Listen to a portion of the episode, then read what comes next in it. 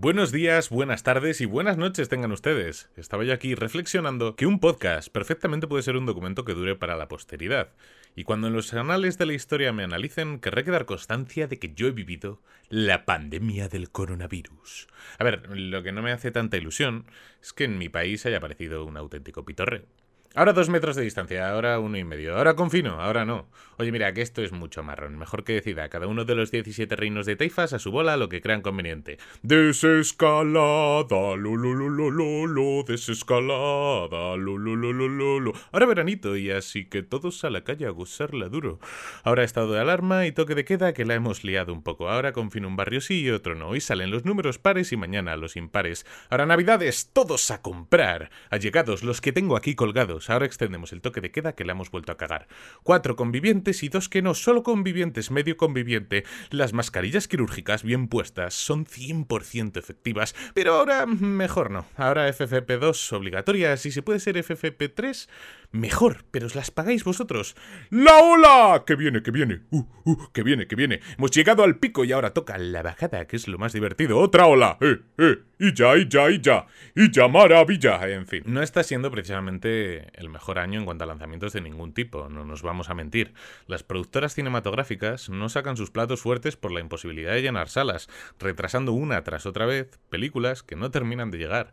La nueva peli de James Bond, la adaptación de Uncharted a peli, Morbius la peli del villano de Spider-Man, a la que tengo unas ganas terribles y que, sintiéndolo mucho, no llegará a ver la luz hasta enero del 2022. La nueva de los cazafantasmas, la segunda de Un lugar tranquilo, que para mi gusto es un peliculón. En fin, nos conformaremos con los aperitivos o con que sencillamente nos dejen ir al cine, aunque sea solo los que viven en número par y su apellido empieza por H. Aunque en realidad lo mismo pasa en el ámbito de los videojuegos, que la palabra retraso empieza a coger más popularidad que la palabra coronavirus. Nos retrasaron el Cyberpunk de abril a septiembre, de septiembre a noviembre y tiró por porque me toca, pero mereció la pena, ¿eh? Justo lo que nos prometían, un triple A con unos gráficos impresionantes. Pero qué bonito, pero qué bonito es el juego. Una inmersión pulida, que te hace creer que tu verdadera vida se desarrolla en las calles de Night City y no en la silla gaming de tu cuarto en Elche de la Sierra, Albacete. Cero bugs, 100% real, Mari Carmen. ¿Y la Play 5? ¿Qué me decís de la Play 5? ¿De la nueva generación de consolas y de su sobrado stock? ¿Eh? Teóricamente, el lanzamiento ha sido el 19 de noviembre, y yo ese día la conseguí y con eso, la verdad que me doy con un canto los dientes. A día de hoy, mientras escucháis mi voz, muchísima gente ni siquiera la ha conseguido. De hecho, todavía ni se vende en establecimientos físicos. Y con esto pasa exactamente lo mismo que con los lanzamientos cinematográficos. ¿Para qué vamos a lanzar nuestro nuevo juegazo de nueva generación si todavía hay un huevo de gente que ni siquiera tiene la Play 5? Así que ya podéis estirar como un chicle las 8 horas jugables que tiene el Miles Morales, el Demon Souls y los otros dos juegos que hay para PlayStation 5. Pero no todo va a ser tocar las pelotas, como dice mi mamá. Algo habrá bueno, ¿no? Pues sí, en el mundo del gaming hemos tenido juegazos de fin de generación y aquí y ahora me apetece haceros mi top personal, la creme de la creme de Johnny Cash. Espero que con esto, si no los habéis jugado, les deis una oportunidad alguna de estas maravillas. Número 8. Wit 8. He puesto el... soy multicultural. He puesto el Marvel's Spider-Man.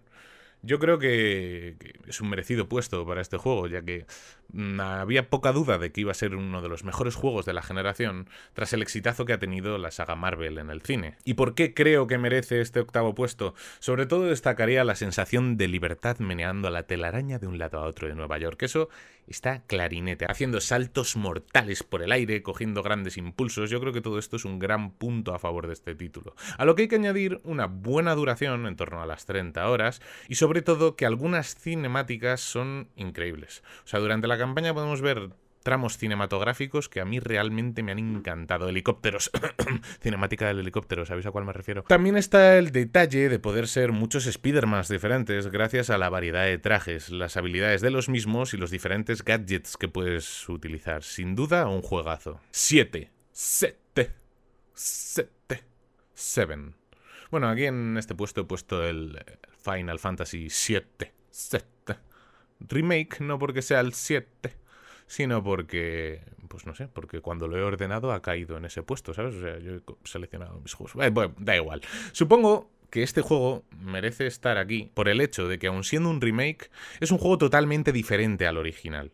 Creo que todas las franquicias deberían aprender mucho de lo que significa la palabra remake gracias a este título. En cuanto al resto, nos encontramos también una buena duración, otras 30 horas más o menos, personajes muy carismáticos, como por ejemplo Cloud, Tifa, Barret, Aeris. No os voy a hablar ahora de los personajes del Final Fantasy VII, es un juego mítico, ¿vale? Y en general una gran historia que contar, muy intensa y muy inmersiva. Puesto 6. Six. Six. Bueno, aquí he puesto. A ver, el segundo número que estoy diciendo, la verdad es que no sé en qué idioma lo digo. Six. Pero, pero, pero seguro que es 6 en algún idioma y si no lo buscáis.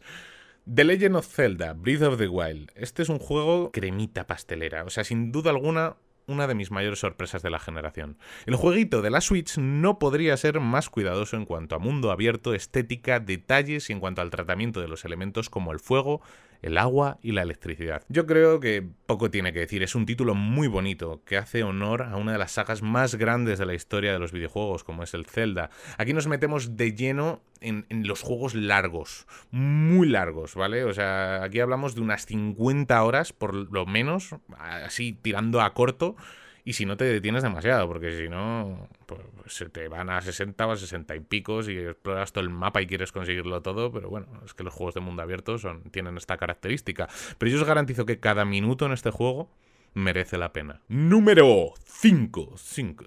5. El Death Stranding. Eh, si un videojuego se lleva la palma en cuanto a innovación, yo diría que es el de Kojima.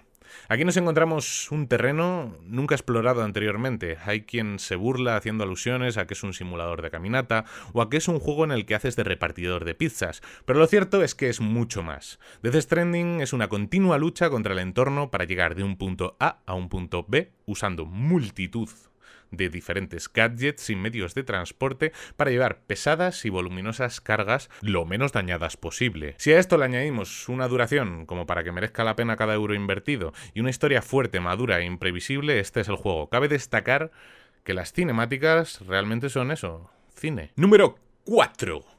4.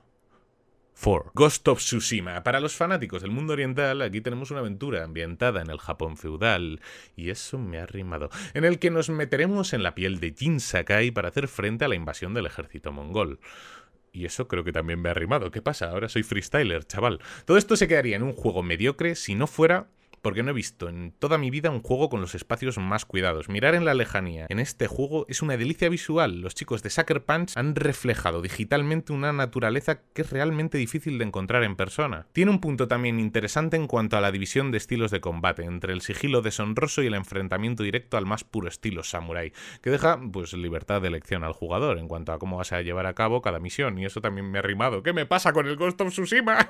Sin duda una auténtica obra de arte que no debería perderse ni Clifford número 3.